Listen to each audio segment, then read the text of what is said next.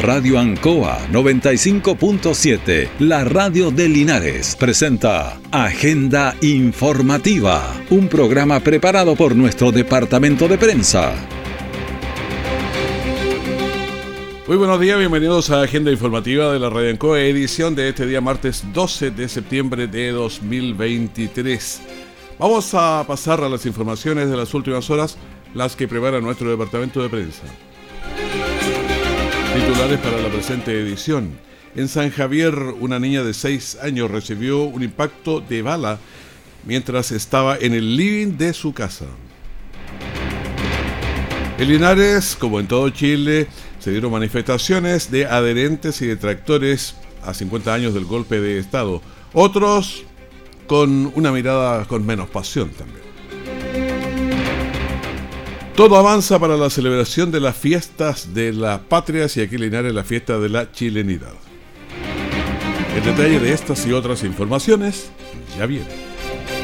Copago cero. ¿Copago qué? Copago cero. Es simple. Antes, las personas de FONASA DIE pagaban. Ahora, toda la red de salud pública es gratuita para los usuarios de FONASA. Sí, escuchaste bien. Atenciones, operaciones, radiografías, mamografías, endoscopías, todo. Todo. Copago cero. Pagas cero. Ministerio de Salud, Gobierno de Chile. Siempre en el lugar donde se produce la noticia están los equipos de prensa para que usted se informe primero. Agenda informativa. La Brigada de Homicidios de la PDI de Linares trabaja para esclarecer hechos violentos ocurridos en San Javier, donde una menor de 6 años de edad que estaba en el living de su casa eh, recibió un impacto de, de bala. Bueno, son serios estos hechos de violencia que ocurrieron en la tarde del domingo en, la villa San Enrique de San Javier. Un confuso incidente de lo que ocurrió terminó con una menor de edad con impactos balísticos mientras estaba en su domicilio. Escuchemos al comisario Mauricio Carter de la BH de la PDI de Linares. Conocidos que se desplazaban en un vehículo llegaron hasta el frontis de un inmueble ubicado en la villa San Enrique de la comuna de San Javier, donde efectuaron diversos disparos hacia el interior, eh, resultando una niña de 6 años de edad lesionada con una herida de proyectil balístico, la cual la mantiene en la actualidad en un estado de gravedad y con un diagnóstico reservado en el Hospital Regional de Talca. Por instrucción de la Fiscalía Flagrancia Maule y conforme al modelo de investigación preferente desarrollado por esta Brigada de Homicidios en conjunto con personal de la Vicrim San Javier y a profesionales del Laboratorio de Criminalística Regional de la ciudad de Talca, se efectuó trabajo criminalístico e investigativo en el lugar donde se realizó el hallazgo de diversa evidencia balística. Aún se continúan con las diligencias investigativas por parte de los detectives en relación a determinar las circunstancias, el móvil, la identificación, ubicación de él o los responsables de este hecho. Bueno, estábamos escuchando de este caso. Eh, la menor de 6 años permanece con diagnóstico reservado en el hospital de San Javier a la espera de un diagnóstico favorable, esperamos, mientras que la policía busca a los responsables de este hecho. Y veamos cómo nos estamos portando aquí en Linares y sus alrededores, porque mm, tenemos el informe de Carabineros de este fin de semana. Es impresionante cuando escucha el informe la cantidad de personas detenidas por andar sin eh, licencia de conducir, por andar en estado de ebriedad, en fin. Tenemos hartas eh, incivilidades, o sea, procesos que no, no lo hace una persona eh, civilizada. Escuchemos el informe de Carabineros de la Prefectura de Linares, el capitán Juan Francisco Fuentealba. En cuanto a la labor de detenidos, se practicaron 22 detenciones, mayoritariamente porque algunas personas a raíz de los controles de identidad que se realizaron mantenían órdenes de detención vigentes y otros por conducir esta ebriedad, ya sea a raíz de estos mismos controles que se realizaron en distintos puntos de la, de la, de la ciudad o, u otros también porque participaron en accidentes de tránsito. En cuanto a la labor de infracciones al tránsito, se cursaron 32 denuncias al juzgado policía local mayoritariamente porque fueron, eh, al ser fiscalizados, los conductores lo hacían sin su licencia. También se realizaron eh, controles vehiculares de personas, de locales de alcoholes, locales comerciales, eh, con una cantidad de, 440. En cuanto a los accidentes de, tránsito, tuvimos 6, donde participaron 13 personas. De estas 13 resultaron 5 lesionadas y las otras 8 ilesas favorablemente no tuvimos hechos que lamentar.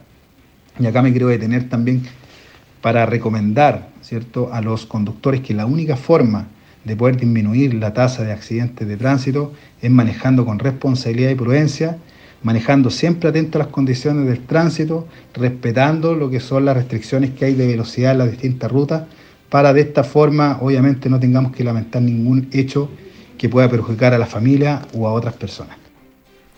Bueno, ahí estamos escuchando este informe de carabineros que es interesante saber eh, cómo nos estamos comportando en las vías públicas. El informe era del capitán Juan Francisco Fuentelmo.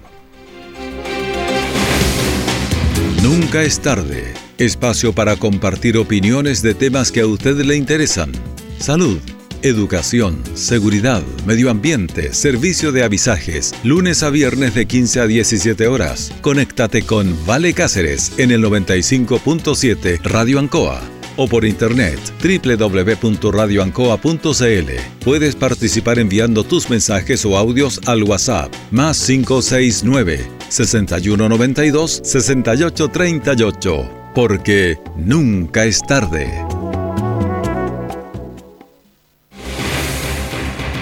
Nuestra central de prensa está presentando Agenda Informativa en el 95.7 de Radio Ancoa. Estamos a las 9 de la mañana con 11 minutos. Hay un. Eh, no sabemos bien si es incendio, principio de incendio, amago de incendio, pero en el sector La Bandera con Las Vegas. Pero en todo caso, vamos a estar informándoles poquito de qué es lo que pasa, si es chicos, grandes, medianos, pero vamos a estar dándole esa información de lo que ocurre en este sector eh, norponiente de nuestra ciudad de Linares. Bueno, avanzamos ya, estamos en el día 12 de septiembre, se viene muy cerquita todo lo que es las fiestas patrias. Bueno, aquí en Linares va a haber todo un trabajo con la fiesta de la chilenidad, muchos puestos eh, mostrando sus productos, vendiendo artesanía, en fin, productos para mm, eh, comestibles también, tortas, pasteles, de todo. Así que eh, ahora desde ya se están cortando las calles. Eh, si usted pasa por, viene por la calle O'Higgins hacia el norte, lo van a desviar en Kurmeller. entonces tiene que tener en cuenta ese tipo de situaciones para que las vea. también lo mismo pasa si va bajando por, por lo van a desviar para el norte ahí en la plaza por Manuel Rodríguez, en fin. Hay varios cambios. Escuchemos al alcalde Mario Mesa que nos señala de estos cambios que partieron ayer a las 11 de la mañana. Lunes 11 de septiembre ya comenzamos a instalar las carpas en la Plaza de Armas de nuestra ciudad. Recuerden que hoy, a contar de las 11 de la mañana, las cuatro intersecciones de la plaza están completamente cortadas para que los automovilistas tomen las calles aledañas y alternativas. Ofrecemos las excusas de, toda esta incomodidad, pero este día viernes 15 de septiembre a contar de las 19.30 horas damos inicio a la fiesta de la chilenidad con artistas locales, vespertinos, nacionales e internacionales con un show infantil. Más de 200 puestos de gastronomía, de artesanía, de bebestibles, la fiesta de la chilenidad y de la solidaridad, porque vamos a tener un centro de acopio de alimentos no perecibles, útiles de aseo, ropa de cama, todo lo que se recaude en concepto de derecho va a, ir para ambos cajones precordilleranos y van a tener stand las cámaras de turismo tanto de la ANCOA como de la Chihuahua. Recuerden, las calles cortadas a contar de hoy lunes 11 de septiembre a las 11 de la mañana.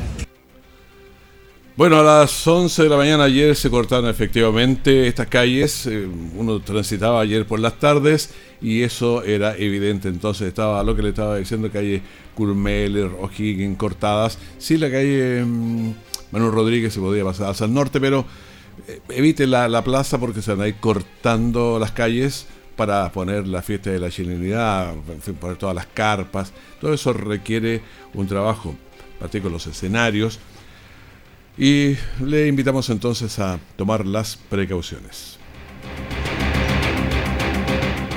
A ver, eh, parece que no fue mayormente lo que pasó con eh, bomberos eh, que fueron hasta el sector de Bandera, allá con Las Vegas, pero parece que no había nada, a menos que esté en otro sector. Pero claro, cuando estas cosas se producen, se pierde tiempo, se gastan recursos, en fin.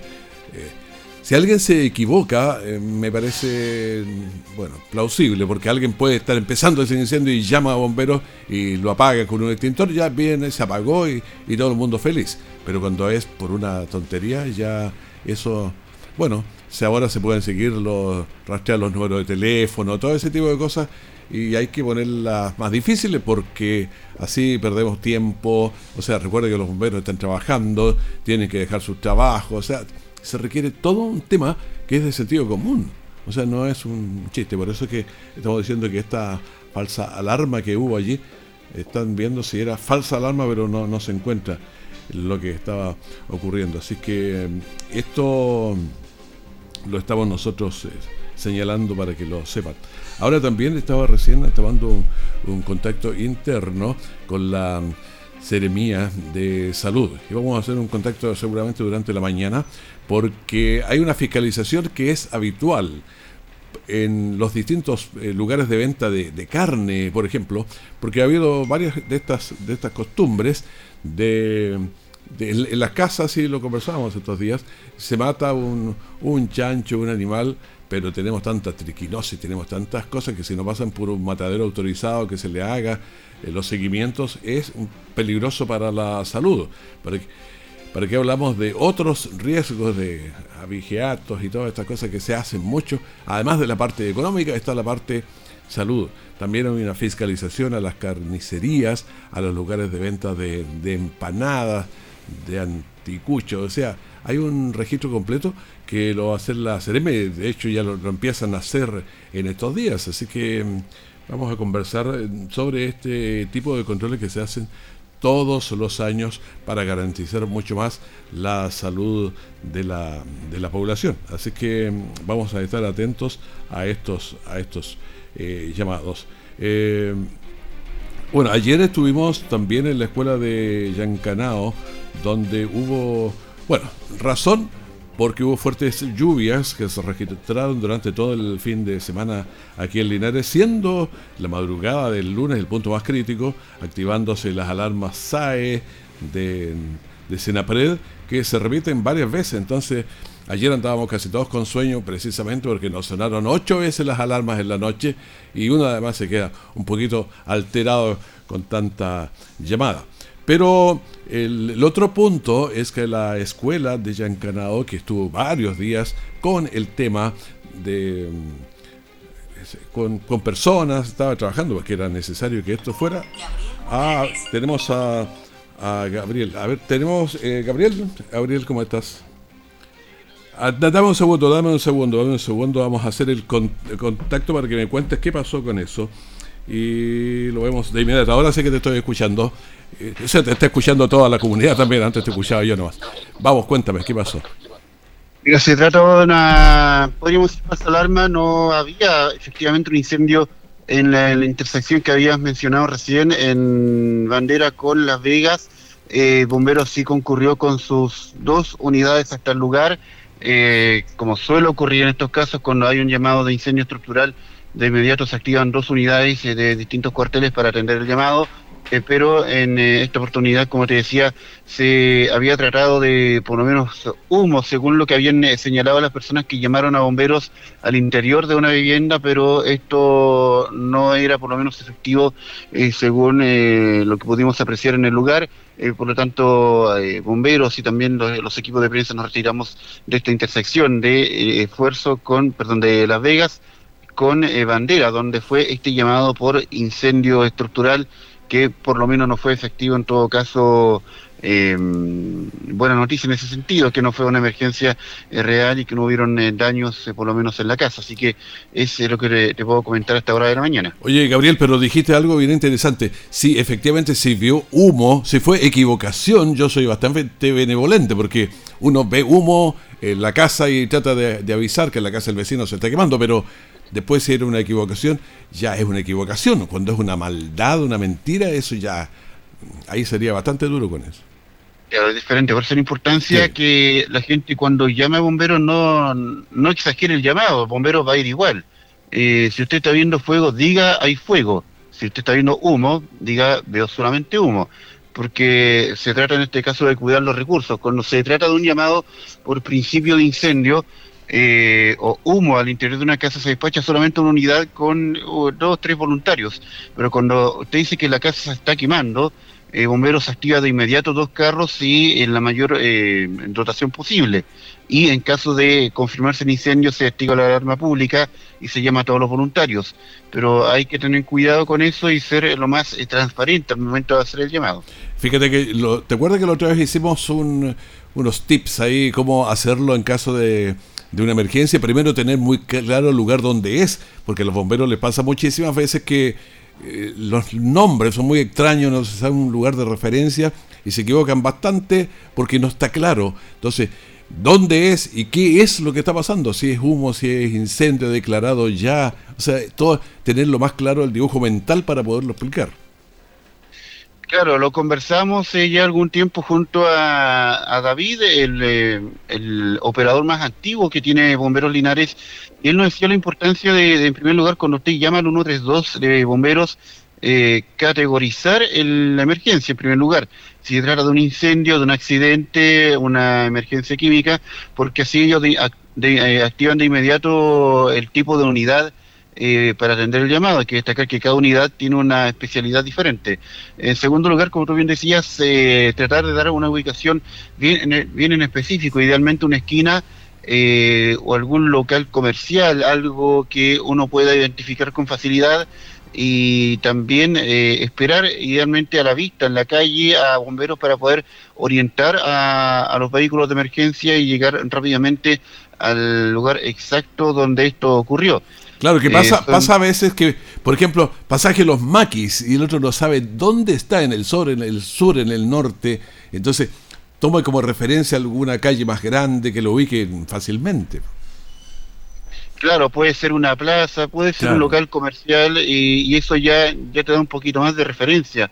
Eh, recordando hace, yo creo que unos tres años, un dato anecdótico podríamos decir, había un accidente camino a, a Colbún, a Panimávida, un vehículo que había caído en una zanja y la persona que llamó se fue y resulta que tanto bomberos y SAMU se daban vuelta y vuelta y pasaban por el mismo lugar donde está el, auto accidentado y no se daban cuenta porque no había nadie nadie esperando y tampoco habían dado mayor referencia. Entonces eh, uno se da cuenta de a veces de la importancia de, de dar bien el llamado y de tomarse un minuto para poder esperar a los equipos de emergencia. Claro, y lo otro que ahora puede mandar una ubicación de manera que les es mucho más fácil. Pero, ¿te acuerdas del otro día cuando había un problema y eso hace, no sé, tres, cuatro días? Eh, el accidente en el, en el puente Butagán, pero del carretero, el de acá de la, de la ruta interior, ¿cuál? A veces dice el puente Ancoa, pero ¿cuál? Ah, ¿Tiene cuántos puentes? Claro, decían eh, Linares, Camino Hierbas Buenas por ruta 5 Sur. y no, parece que no cuadraba mucho el Claro. Pero fíjate que poquitos días antes, nosotros, ¿cuánto rato perdimos? ¿Cuánto nos dijeron eh, cuando apareció la persona que había eh, caído el, bombero? Pero nos dijeron lado Puente Ancoa, pero en la carretera, en el de ferrocarriles, eh, el pasa acá por el Guapi, o sea, ¿dónde? Entonces a veces ah, pasa. Ah, claro, y de hecho habían dicho sector Guapi al principio y al final nunca fue el Guapi, era más allá, arriba por el Tres entonces muchas veces en eso está pasando. Bueno, pero eso es lo importante en este caso, como decíamos al principio, no exagerar el llamado, bomberos, la ambulancia y todos van a salir igual a atender la situación. En este caso se estaba viendo humo y no fuego. Y lo importante además que no pasó a una emergencia tipo incendio estructural, no hay daños en la casa ni nada, así que eh, falsa alarma, pero eh, todo tranquilo y no fue, como tú bien decías, tampoco una mala intención. La persona vio humo al interior de la casa y por eso llamó. Así que eh, vamos a dejarlo hasta ahí mientras tanto, Raúl. y eso mejora bastante si ella vio humo, está bien. O sea, hubo algo. Por lo menos hubo algo. A diferencia de otras ocasiones que llaman por maldad. No, ahí es, ahí es malo. Bueno, te agradezco, Gabriel, y fuiste allá para que estar atentos a ver que no era, así que también es noticia. Gracias, Gabriel. Exactamente. Buenos días. Chao, que estés bien. Estábamos hablando acerca de, lo que pasó de las lluvias del fin de semana y que la escuela de Yancanaba, que estuvo trabajando como albergue durante bastantes días, pero hay que hay varios temas ahí porque están las clases que hay que retomarlas, en fin, todo eso. Y vamos a escuchar a Pablo Quesada, que es el director de la escuela Yancanaba. Después de exactamente 22 días de albergue, hemos vuelto a clase hoy el día de hoy. estuvimos aproximadamente tres semanas eh, con distintas cantidades de personas albergadas y damnificados por el temporal. Tuvimos un máximo de 31 personas y cerramos ayer el albergue con 8 personas. Esto, eh, bueno, eh, ¿cuánta gente recibieron durante este periodo de tiempo? Importante. Sí, en total, bueno, pasaron más de 50 personas pidiendo algún tipo de protección, ayuda durante cuando conversó, digamos, el temporal. llegamos a tener 31 albergados oficialmente y los últimos días terminamos con 8 que eso más o menos fue decantando y viendo también las redes de apoyos que tenían las familias para poder ir a otros espacios ¿ya? y evitar de usar el albergue. Pero hasta el día de ayer todo perfecto. Ayer se fueron los últimos, entiendo, acá del colegio Yancanao. Imagino que hubo todo un trabajo de preparación ahora durante la noche. Sí, bastante complejo. Desde ayer en la tarde apenas tuvimos la salida de los albergados, comenzamos las tareas de higiene, de sanitización, de desinfección y también aplicamos insecticida a varios rincones. Y obviamente las salas aseadas para poder recibir a los estudiantes y volver a implementar todo el inmobiliario y lo que se requiere para que puedan ser atendidos como corresponde. ¿Y los niños cómo se tomaron esta vuelta a clase? Bueno, bastante felices, andan, bueno, bien escueta, digamos, la matrícula en estos momentos, porque era natural esperar que no todos pudieran volver, aparte de las alertas que tuvimos anoche. Pero por el momento, bastante bien. Yo creo que esta semana vamos a tener una buena reactivación y recuperación, aparte que vienen bonitas actividades para nuestro 18 de septiembre, así que eso también va a motivar a la participación de nuestros estudiantes y apoderados a la actividad del colegio. Bueno, este colegio se ha visto en reiteradas oportunidades como albergue, los niños han eh, debido modificar las clases, los días.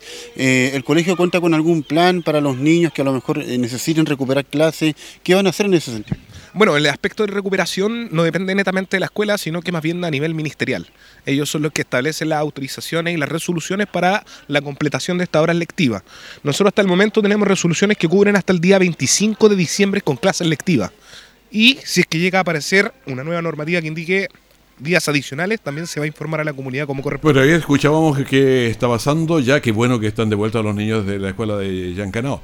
Y la verdad es que uno entiende que es muy importante todo lo que tiene que ver con los niños en sus clases. Por eso que siempre insistimos en eso, porque no pueden perder clases, tienen que seguir. Cada día que se pierde, se pierde. Entonces eh, hay que recuperar las clases para que estos niños también cuando tengan que ir a dar las pruebas y compitan siempre con las mismas armas, con la cancha pareja, porque, claro, uno podría decir se quedan 10 días sin clases, pero hay que recuperar eso y hacer todos los esfuerzos necesarios y por eso que le damos a este tipo de situaciones también. Le entregamos el tiempo, tenemos 5 grados de temperatura, está un poco frío en el día de hoy, uno usted mientras anda por las calles lo siente, está soleado, pero vamos a llegar a 16 grados, la humedad está en 63%, el viento está en 6 kilómetros por hora y también tenemos la presión que está, está alta, 1023 milibares. Y está sin precipitaciones, obviamente. Bueno, con esta información despedimos a Agenda Informativa aquí el primer bloque de la mañana de la Radio Bancoa. Mantenga la sintonía. Tenemos eh, harta música, harta conversación, datos curiosos, en fin, de todo para conversar con usted y en cualquier momento la información de último minuto. Muchas gracias, que esté bien. Radio Ancoa 95.7, la radio de Linares, presentó Agenda Informativa, todo el acontecer noticioso del momento preparado por nuestro departamento de prensa. Radio Ancoa, por la necesidad de estar bien informado.